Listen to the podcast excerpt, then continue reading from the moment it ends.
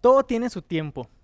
Hace como 3.000 años, un hombre mucho más inteligente, mucho más sabio que yo, el rey Salomón, escribió algo así, que en la vida hay tiempo para todo. Hay tiempos buenos, hay tiempos malos, hay tiempos alegres, hay tiempos tristes, hay tiempos de sembrar, tiempos de cosechar. Hace unas semanas tuve la oportunidad de compartir con una tía muy amada, muy querida, y fue una tarde lindísima, fue un tiempo de alegría. Hace unos pocos días ella partió, falleció y ya está con Dios. Y aunque para ella ya es el tiempo perfecto, ¿verdad? Probablemente estar con Jesús, no sé exactamente cómo sea, pero está muy bien. Para mí, para mi familia ha sido tiempo de llorar recientemente. Hay tiempo para todo en la vida y de eso no tenemos control, eso es inevitable. De lo que sí tenemos control es de cómo invertimos nuestro tiempo en cada circunstancia. Y estamos hablando de eso, de cómo invertir bien el tiempo. Y yo creo que el 2020, aunque ya estamos como que avanzando, todavía hay mucho que aprendemos de lo que ha pasado en este año con la pandemia y demás, acerca de cómo manejamos y cómo invertimos nuestro tiempo. Yo honestamente soy una persona muy dichosa que invierto la gran parte, la gran mayoría de mi tiempo en causas muy buenas, en cosas muy buenas. Yo trabajo como psicólogo, tengo mi consultorio donde atiendo y ayudo personas. Aparte de eso, trabajo en una organización que brinda desarrollo y consultoría en liderazgo, trabajo en equipo, habilidades blandas, estrategia a empresas y en cierta forma también les estamos ayudando a crecer, estamos invirtiendo y ayudando gente. Eh, Acá en Open House ayudo en el grupo de adolescentes de 16 a 22 años y también estoy ayudando gente a crecer. Además, en el Centro de Esperanza que Open House apoya en Paz, también ayudo a un grupo de adolescentes. Entonces, aunque me considero sumamente dichoso por esto, no crean que lo estoy diciendo como para, para rajar, ¿verdad? O piensen que altruista, qué bárbaro. No, no, no, no, no va por ahí porque más bien ya les voy a contar mi gran error, ya les voy a ser vulnerable y decirles lo que no hice bien. Pero sí, me siento súper dichoso de, invertir tanto tiempo en ayudar personas. Sin embargo, agréguele eso 2020, pandemia, encerrado. Yo soy súper social, soy muy relacional y estar encerrado es un golpe, naturalmente, estar con, con esta cantidad de varios trabajos, de ayudas este, me di cuenta que estaba abrumado. El año pasado estaba sumamente abrumado, estaba en mil cosas, estaba siempre corriendo, estaba tan, tan lleno de, de estrés y de ansiedad y situaciones que no estaba realmente como en conciencia, no estaba en calma, no estaba disfrutando. Yo, pues sí, salía con mi esposa. Eh, nos pasamos a vivir muy cerca de Avenida Escazú, entonces nos quedaba muy cómodo ir a comer y, que el cine y un buen restaurante y lo que sea.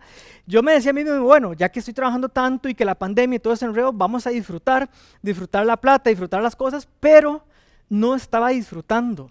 No estaba disfrutando el momento porque nunca estaba presente, nunca estaba realmente eh, en el momento porque tenía la mente en las mil y un cosas que tenía que hacer. Entonces llegó un punto donde no tenía tiempo para mí, eh, no tenía un tiempo libre realmente para enfocarme en mí mismo. Incluso era tan interesante que a veces, si, si Ana iba, se iba para el trabajo y, eh, temprano, ¿verdad? En la mañana, y yo no tenía que ir temprano porque empezaba a trabajar un poquito más tarde, me sentía súper incómodo, como con literalmente ansiedad de quedarme un ratito en la cama o en casa sin hacer algo productivo y no lo disfrutaba, me sentía mal. ¿Le ha pasado? Como que no puede parar, que usted ya está tan acostumbrado a correr y correr y correr, que no puede bajar las revoluciones. Bueno, a mí me pasó y honestamente, este, está teniendo mucho desgaste, mucho desgaste físico, emocional, psicológico, ¿verdad? Qué, irónico.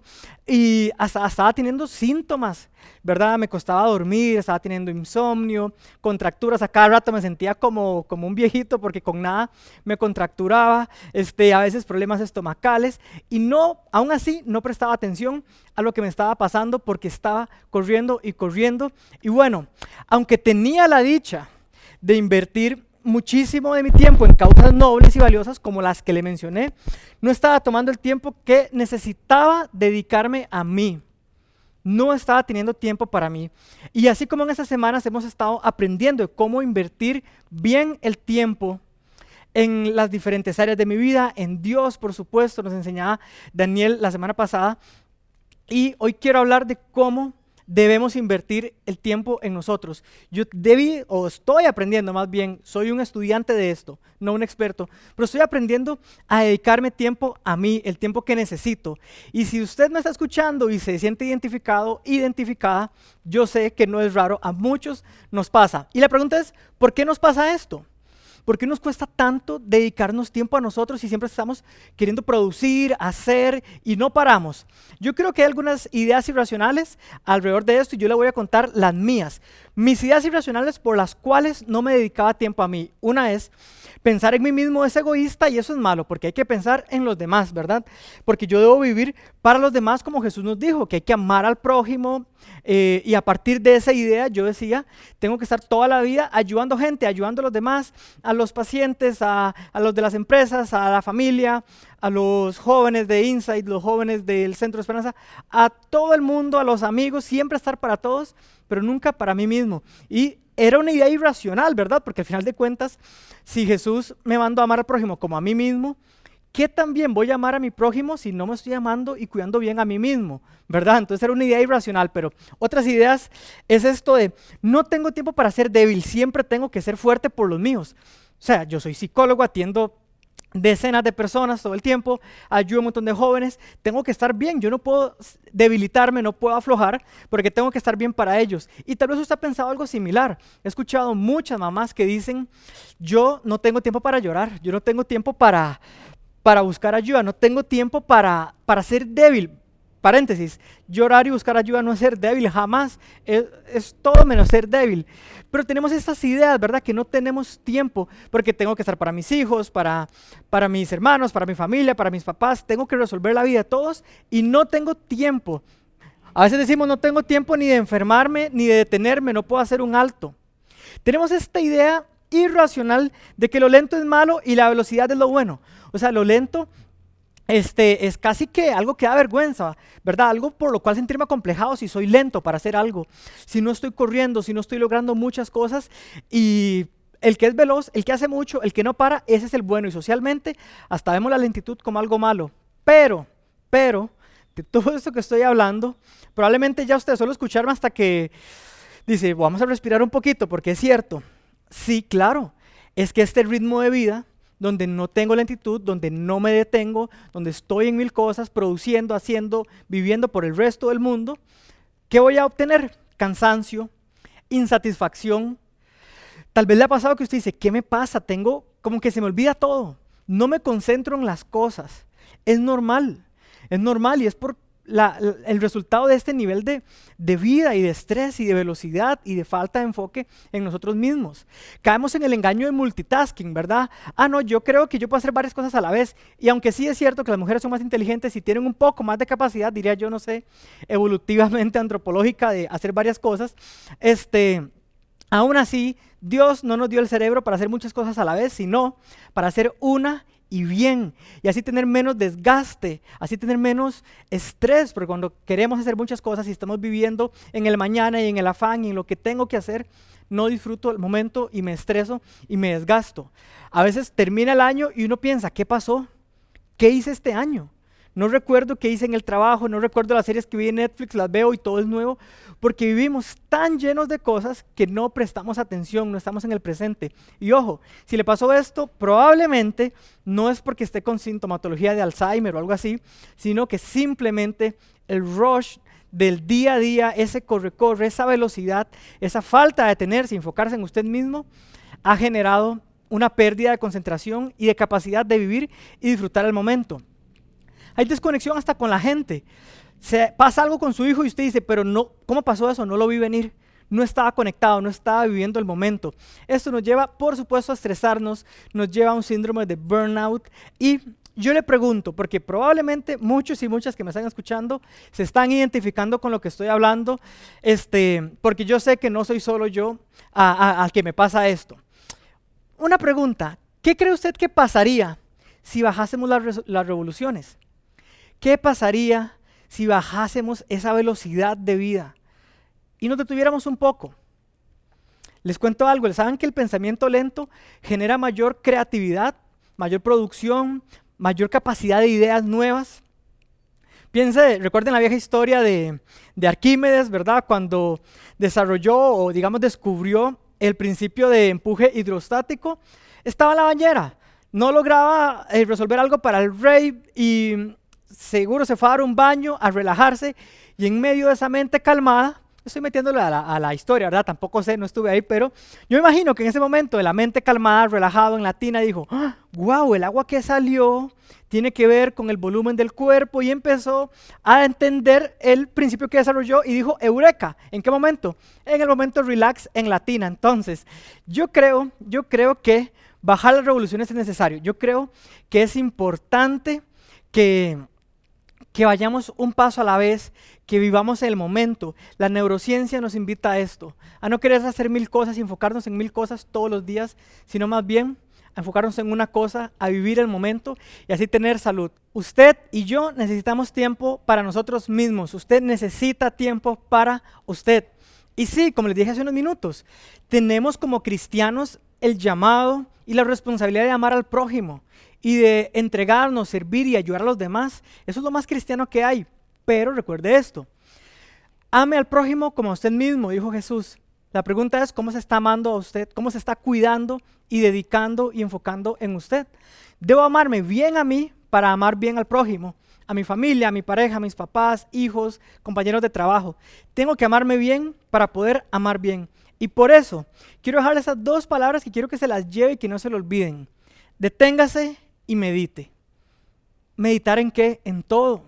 En todo, en su vida, en su salud, en cómo se siente, cómo siente su cuerpo. Les conté que yo estaba teniendo algunos síntomas ya físicos, ¿verdad? De dificultad de dormir, estomacal, contracturas musculares, y aún así no estaba prestando atención. Preste atención a su cuerpo. Para eso hay que detenerse y meditar cómo me siento, cómo me siento emocionalmente, qué estoy pensando, qué estoy sintiendo.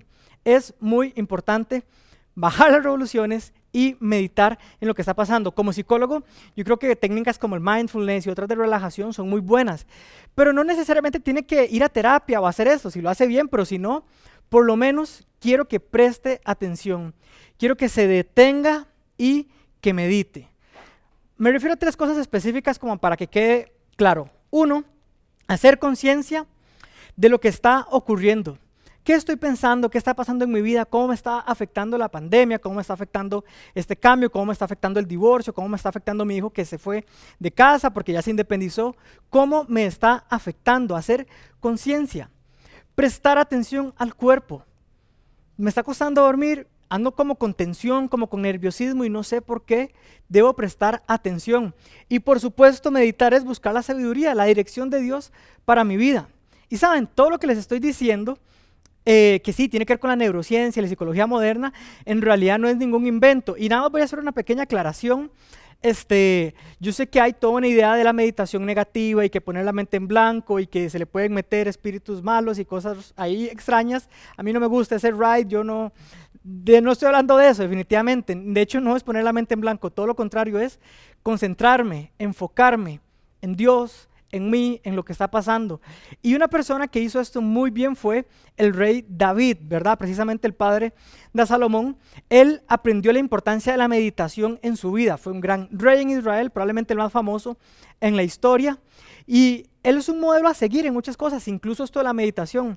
Pero a su vez, y tal vez por eso fue el que le dio tanta importancia a la meditación, era una persona que sufrió mucho de ansiedad, de estrés, de temor, momentos depresivos.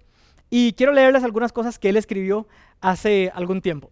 Salmos 119, 15 dijo, en tus mandamientos meditaré, consideraré tus caminos. Claro, cuando les digo que meditar para buscar la dirección de Dios, para buscar la sabiduría, tenemos el regalo de la Biblia, que es este compendio de libros donde tenemos enseñanzas que creemos que es un mensaje de Dios para nosotros. Y David, que era un apasionado, este, claro, en el tiempo de él lo que meditaba era en el Pentateuco, los libros del Antiguo Testamento, pero este dice, en tus mandamientos meditaré. Él entendía que era lo correcto, lo bueno, las buenas decisiones para su vida a partir de lo que estudiaba, de, lo que creemos que es la palabra de Dios, ¿verdad? Los libros bíblicos. Y Ojo, no dice tus mandamientos memorizaré, aunque si usted memoriza la Biblia, bien, si no, por lo menos que recuerde las enseñanzas es lo más importante. Pero no dice tus mandamientos repetiré, no dice porque la Biblia dice, porque mi mamá dice que la Biblia dice, porque el pastor, porque el sacerdote dijo. No, no, no, porque este, eso es un problema, ¿verdad? la Biblia dice, mucha gente, muchos jóvenes me han dicho, Gil, es que a mí no me gusta el cristianismo porque esto que la Biblia dice, y yo le pregunto, ¿dónde dice eso? ¿Por qué no lo dice? De no sé, pero mi mamá decía, y resulta que no está ni en la Biblia. Entonces David habla no solo de escuchar o de repetir, sino de analizar, de leer, estudiar y meditar en eso. Y pedirle a Dios sabiduría para entender qué es lo que debemos entender de lo que estamos leyendo. Eh, más adelante él escribió, ¿cuánto amo yo tu ley? Y sí, todo el Salmo 119 está hablando de la importancia de meditar los mandamientos y las enseñanzas de la palabra de Dios. Y dice, todo el día medito en ella. Ahora, yo no sé usted, yo no tengo tiempo, laboralmente hablando, para leer la Biblia todo el día. Pero si yo puedo conocer y meditar lo suficiente para tener suficiente información en mi cerebro, cada decisión, cada momento del día puedo meditar en eso. Entonces, puedo tomar las decisiones basadas en eso. Entonces, el proceso constante de meditación no es que tengo que estar leyendo todo el día, pero tenerlo muy presente. Sigue diciendo David, tus mandamientos me hacen más sabio que mis enemigos porque me pertenecen para siempre. Tengo más discernimiento que todos mis maestros porque medito en tus estatutos. Entonces aquí hay una gran enseñanza. David está diciendo, el éxito de la vida, el saber las decisiones que tengo que tomar, el saber hacia dónde tengo que ir, es el resultado de hacer un alto en mi día a día y meditar en las enseñanzas de Dios. Claro, eso tiene que ver con el estudio de la Biblia propiamente. No requiere un montón de tiempo o de horas, pero sí hacer un alto. Tal vez con un versículo que leyó algo que le mandó a alguien y usted meditó en eso, se detuvo, lo pensó, lo analizó y esto da dirección a su vida. Pero bueno, probablemente esto primero que acabo de decir, por lo menos los que tenemos más años en el cristianismo, lo tenemos muy claro, la importancia de meditar en la palabra de Dios. Pero David no solo meditó en eso, David meditó en todo, en las diferentes cosas de la vida. Ojo lo que escribió en Salmos 72, 12. Meditaré en todas tus proezas, evocaré tus obras poderosas. Déjeme contarle que en esta canción del Salmo 77, 77, 12, perdón, eh, él no, está no es un salmo muy alegre, él está contando de momentos de mucho estrés, de mucha presión, de ataques de enemigos, de mucha ansiedad, de dudas de que si Dios me habrá abandonado a mí y a mis generaciones. O sea, es un salmo súper triste. Y en el momento de tristeza, de frustración y de terrible ansiedad, ¿qué hizo David? Meditar, hacer un alto y meditar. Y en esa meditación, ¿qué hizo? Recordar lo que Dios había hecho antes. Dijo, ahorita no veo la salida por ningún lado, pero voy a recordar como en el pasado Dios me dio la salida, como en el pasado Dios me ayudó, pero eso lo pudo recordar porque se detuvo, hizo un alto y meditó. No siguió solo haciendo estrategias de guerra, no siguió solo reuniéndose con la gente, sino que hizo un alto para meditar y recordar lo que Dios había hecho. Y un salmo más quiero leerles. Hay un montón de cada uno de estos, por cierto, eh, pero por tiempo les voy a leer uno más. Dice, dentro de tu templo, oh Dios, meditamos en tu gran amor. ¿Saben? Hemos hablado que la gratitud es parte de la salud emocional, mental, integral, que produce eh, químicos, hormonas y neurotransmisores que nos ayudan a sentirnos mejor. Y para estar agradecidos es muy bonito recordar el amor tan grande que Dios tiene por nosotros. Y eso que pareciera tan simple, le pregunto, ¿cada cuánto usted se detiene hace un alto para recordarse y decirse a usted misma, a usted misma, Dios me ama. Dios me ama. Sin importar mi pasado, mis problemas, mis circunstancias, Dios me ama. Esa conciencia de ser amados por Dios toca lo más profundo de nuestra alma y nuestra autoestima, nos da esa sensación de valor, de merecer cosas buenas y, ese, y las bendiciones de Dios porque nos ama, porque a pesar de nuestros errores nos ama. Pero muchas veces tenemos problemas con la culpa, con la sensación de inmerecer, con la sensación de que no soy tan valioso, porque no me detengo a meditar y recordar que Él me ama. Entonces, David meditó en la palabra de Dios, pero meditó también en medio de sus crisis, también meditó en el amor de Dios, por eso les digo, meditar en todo. Debemos sacar tiempo para esto, debemos sacar tiempo para meditar. Así que, eh, así como, o sea, todos sacamos tiempo para comer todos los días y para dormir, o si no nos morimos, algunos un poco más conscientes sacan tiempo para comer bien, además, para comer saludable, para comer balanceado, este, y para hacer ejercicios por conciencia yo lo que quiero agregarles hoy es a cómo es, tiempo bien invertido ir al gimnasio, ir a la iglesia, salir con mis hijos, también es tiempo bien invertido detenerme y meditar y hacer conciencia a cómo estoy y de qué quiere Dios para mi vida. Conclusión, debemos detenernos. Ojalá esa palabra, detenernos, hacer una pausa, constantemente meditar, ojalá todos los días, un ratito o varios ratitos, para prestar atención a nuestro cuerpo, a nuestras emociones y nuestros pensamientos. Y así, en ese espacio donde Dios está con nosotros, podemos encontrar a Dios en nuestra esencia misma y en nuestro destino. Recuerde y tenga muy claro que invertir tiempo en usted es tiempo bien invertido. El ocio es bueno, la diversión es buena, el descanso y las vacaciones son buenas. Por eso, si usted está participando, ojalá que se gane esas noches porque realmente se vale y es bueno, es realmente bueno. El descanso, las vacaciones, la diversión, el ocio es buenísimo, pero no es suficiente. También es necesario detenerse y meditar más profundo, hacer conciencia. Ya es esa pregunta como una tarea. ¿A qué hora del día y cuánto tiempo del día va a dedicarse a usted mismo, a usted misma, para favorecer su salud integral? Recuerde esto, deténgase y medite. Es parte de nuestra salud, es parte de lo que como cristianos hemos hecho durante toda nuestra historia y es parte de donde nos encontramos con Dios y mejoramos nuestra calidad de vida. Así que tiempo invertido en usted es tiempo bien invertido. Voy a cerrar con una pequeña oración. Dios, gracias porque en tu palabra y en la comunidad cristiana encontramos sabiduría, encontramos tu amor encontramos enseñanzas para invertir el tiempo e invertir la vida de la manera más saludable y más equilibrada. Ayúdanos a detenernos para meditar en tu amor, en tu palabra, en tus caminos y en tu voluntad para nosotros. Ayúdanos a meditar en nuestro cuerpo, en cómo nos sentimos y cómo podemos mejorar nuestra calidad de vida. Guíanos y ayúdanos a hacerlo en comunidad y crecer en esto. En el nombre del Padre, del Hijo y del Espíritu Santo. Amén.